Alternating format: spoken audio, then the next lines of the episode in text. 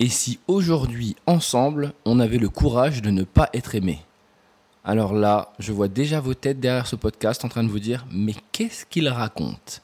Eh bien, laissez-moi vous en dire plus. C'est parti.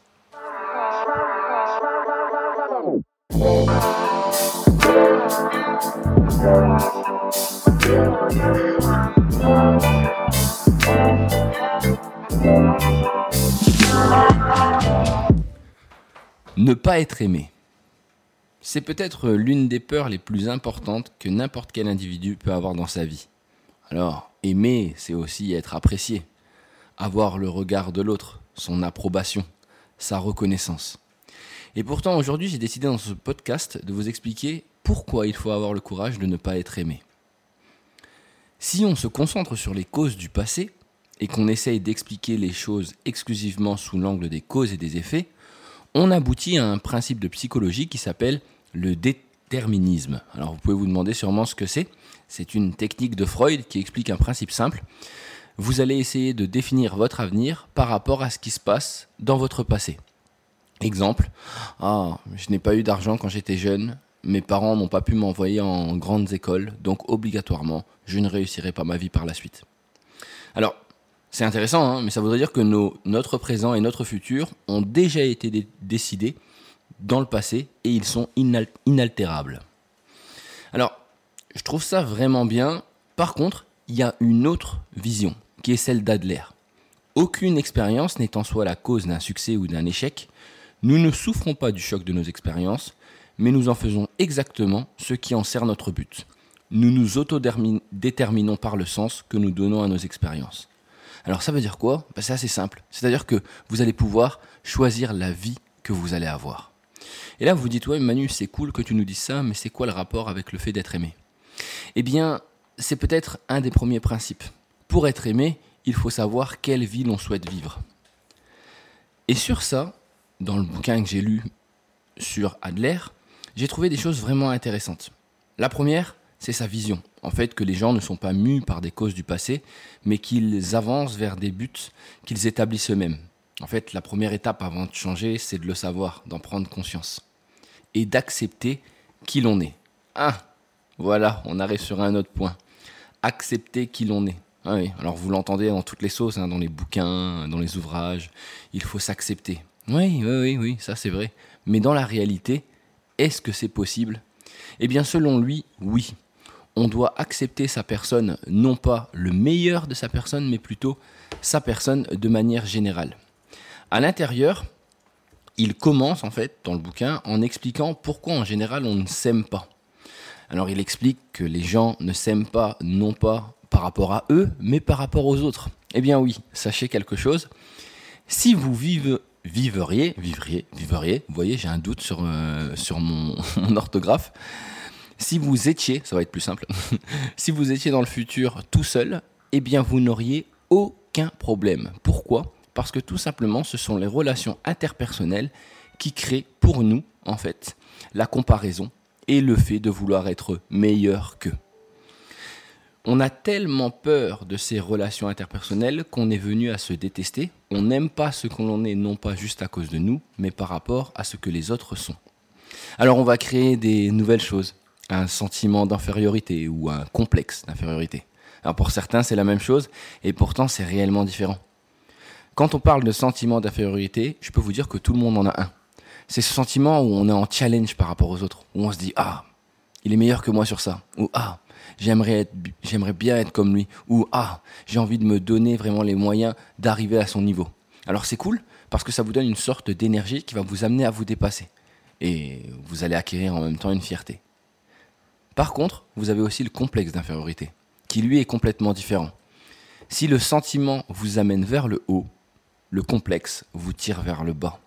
Le complexe d'infériorité euh, vous amène à prendre un point sur lequel vous n'êtes pas bon, et au lieu de travailler dessus, un peu comme une sorte de dépression, vous allez tout simplement plonger et vous restez dans cette, vous allez rester dans cette position qui est euh, ah je peux rien faire. Ah c'est de ma faute. Ah ça va pas. Ah ben si c'est comme ça c'est comme ça une sorte de euh, lâcher prise négatif que vous pourriez avoir et qui sera contre-productif pour vous. Alors, pourquoi je vous parle de ça? Parce qu'encore une fois, avant de pouvoir savoir s'aimer ou d'accepter de, ne pas s'aimer, il faut déjà avoir conscience de ce que l'on est. Alors, c'est marrant parce que dans ce bouquin, et vous avez, vu que je ne vous ai pas encore donné le titre et c'est fait exprès, je le donnerai à la fin, euh, il parle des vantards. Et il explique que les gens qui se vantent le plus sont ceux qui ont le plus de sentiments d'infériorité. En général, vous avez aussi cet exemple-là, et je l'ai découvert, les gens qui parlent de leur expérience passée, ou de leur gloire. Vous savez, ces gens qui vous rappellent à quel point ils ont été bons à un moment dans leur vie. Mais ces personnes-là, en fait, vivent dans le passé, et comme ils, ils ne sont plus à la page aujourd'hui, ils préfèrent s'arrêter sur des succès d'antan. Alors, qu'est-ce qu'il y avait d'autre dans ce bouquin que j'ai trouvé intéressant? Ah, Il y avait beaucoup, beaucoup, beaucoup de points, mais ceux qui m'intéressaient le plus, en fait, c'était euh, plutôt le refus du désir de la reconnaissance. Et là, je peux vous avouer, quand j'ai lu ça, bah, ça n'a pas été facile. Si je vous dis aujourd'hui, vous n'avez pas besoin de reconnaissance de la part des autres, je suis persuadé que la plupart des gens vont me dire euh, Bah non, ça c'est pas possible, Manu. J'aime bien qu'on me félicite, j'aime bien qu'on m'encourage, j'aime bien que les gens me disent quand c'est bien. Oui, mais concrètement, lorsque quelqu'un vous dit que c'est bien et que vous appréciez sa reconnaissance, vous vous trompez complètement sur l'image ou même le bien-être que cela peut vous apporter. Je m'explique. Quand quelqu'un d'autre nous donne notre valeur, cela veut dire que nous ne sommes pas capables de savoir la véritable valeur que nous avons. En gros, ce n'est pas par les yeux de l'autre que nous devons savoir ce que l'on vaut. Alors, ça paraît bizarre, parce que ça voudrait dire qu'on doit savoir ce que l'on vaut tout seul. Mais si personne ne nous le dit, ben, on va devoir le savoir tout seul, donc ça marche pas. Eh bien, pourtant, si.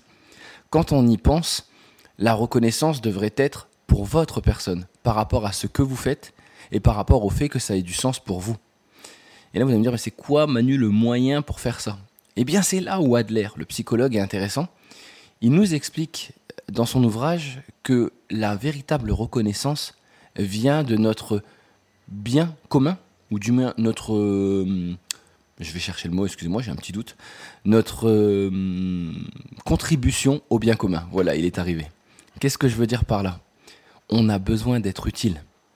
On a besoin de donner à l'autre. Lorsque vous donnez de manière utile et lorsque vous le souhaitez, le sentiment de reconnaissance que vous allez créer est un sentiment qui réellement aura de l'impact à vos yeux. Vous avez déjà fait, j'imagine, dans votre vie, euh, des gestes pour les autres? Vous avez eu des moments où vous avez voulu donner quelque chose aux autres? Eh bien, pensez à l'énergie que vous aviez à ce moment-là. Pensez à la joie que vous avez eue et pensez à la reconnaissance que vous avez ressentie par rapport à ce que vous avez fait. Vous n'avez pas besoin que la personne vous dise merci parce que vous êtes déjà fier de ce que vous avez fait et vous êtes déjà content en fait du résultat. C'est ce qu'on appelle l'utilité. Ça a beaucoup plus de force que la reconnaissance d'une personne. N'oubliez pas que quelqu'un qui vient vous donner un compliment, c'est une personne qui donne un jugement. Et donc de ce fait, vous ne pouvez pas, avec ça, vivre et croire en vous. Alors à l'intérieur de ce livre, il parle de nombreux points. Celui dont je vous parle là est celui qui est à mes yeux le plus important. Mais il a aussi parlé de l'inclination de Kent. Alors pour certains, ça ne parle pas. Si je dois essayer de la résumer, je vous dirais que c'est le désir de ne pas vouloir déplaire à autrui. Et c'est là souvent notre gros problème. En fait, on va devoir savoir résister à ses propres impulsions et instincts pour acquérir une véritable liberté. La liberté, si on la résume, c'est d'accepter que quelqu'un ne t'aime pas ou de ne pas avoir peur de déplaire. C'est beau hein, dans la théorie, mais quand on y pense dans la pratique, c'est quand même beaucoup plus complexe.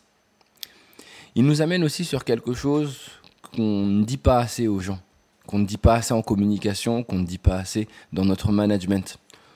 On ne change pas dans le but de changer les gens, mais on change pour soi. Essayer de manipuler quelqu'un est une erreur, parce qu'on ne saura jamais ce que l'autre fera, et surtout, ça n'est pas de notre ressort. Ce qui m'amène à vous parler d'un autre point que j'ai trouvé intéressant dans ce bouquin il expliquait la répartition des tâches. Alors là, je ne parle pas de la vaisselle et la lessive, hein. non, non, bien loin de là mon idée, puisqu'aujourd'hui tout le monde l'a fait. Oui, enfin moi je dois la faire souvent, j'ai une copine qui me met la pression. Euh, donc là-dessus, euh, j'ai envie de vous dire que quand on y pense bien, la répartition des tâches, c'est quoi? Eh bien, c'est tout simplement ce principe de savoir aider les gens sans pour autant s'immiscer dans leur vie. Vous avez remarqué souvent que lorsqu'on veut aider les gens, on va leur expliquer comment ils doivent faire et essayer de leur montrer le chemin selon notre vision. Est-ce que l'on aide quelqu'un lorsqu'on fait ça? Selon Adler, pas du tout. À partir du moment où vous rentrez dans le cadre de quelqu'un sans que celui-ci vous l'ait demandé, ou encore que hum, vous essayez de lui montrer une route, vous êtes en train tout simplement de faire l'effet inverse de l'aide, c'est-à-dire que vous êtes en train de le manipuler. Mais oui, c'est tout simple. Lorsqu'on est parent et qu'on va dire à son fils qu'il doit travailler à l'école, que c'est important pour lui, qu'il faut qu'il fasse ses études, comme ça il aura un bon métier et qu'en soit il réussira sa vie, ça c'est le chemin de vie du parent. C'est ce qu'il souhaiterait pour son enfant, ce qui est totalement louable et ce que je comprends complètement euh, pour chaque parent qui écoute ce podcast. Par contre, il est possible aussi que de l'autre côté, lorsque vous fassiez ça, vous alliez à l'encontre en fait de ce que l'enfant aurait envie et ce qu'il va faire, c'est juste vous dire merci et faire plaisir à ses parents.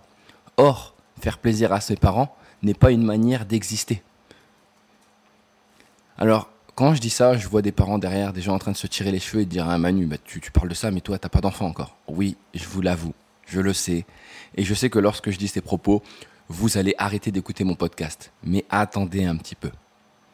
Comme je vous l'ai dit, je peux comprendre qu'on veuille amener quelqu'un vers un objectif pour son bonheur, pour son épanouissement. Par contre, n'oubliez pas qu'amener quelqu'un vers son objectif n'est pas le diriger. Quand je vous parlais de la répartition des tâches, vous avez le droit de lui faire comprendre que c'est important, mais vous ne pouvez pas l'obliger à. Il doit être conscient de ce qu'il doit faire et prendre conscience des comportements qu'il va avoir afin de savoir les conséquences que celles-ci vont mener. Alors, ce livre, je l'ai trouvé vraiment intéressant. Pourquoi? Tout simplement parce que pour une fois, euh, on n'a pas des euh, logiques de, de solutions toutes faites, mais plutôt un essai philosophique entre un jeune homme et un philosophe. Le livre dont je vous parle s'appelle Avoir le courage de ne pas être aimé. Et concrètement, j'ai été subjugué par la manière dont les propos ont été expliqués avec simplicité et avec des cas de la vie de tous les jours. Un bouquin qui nous amène à réfléchir. Alors je peux vous dire qu'il vous amène à réfléchir beaucoup vu qu'il y a environ 360 pages. Donc il vous amène vraiment à réfléchir. Et ce qui est intéressant, c'est que chaque point peut être vu dans un de nos comportements, dans notre manière de vivre. Alors tout ce que je peux vous dire, c'est lisez-le, regardez, et si vous le souhaitez, nous échangerons ensemble pour voir ce que vous en avez pensé. Donc, c'est ainsi qu'aujourd'hui, le podcast de la Manutinale s'arrête. J'espère que vous apprécierez ce petit épisode sur un bouquin. Je vous souhaite une très belle journée et je vous dis à très bientôt pour le prochain podcast, c'est-à-dire demain. À bientôt.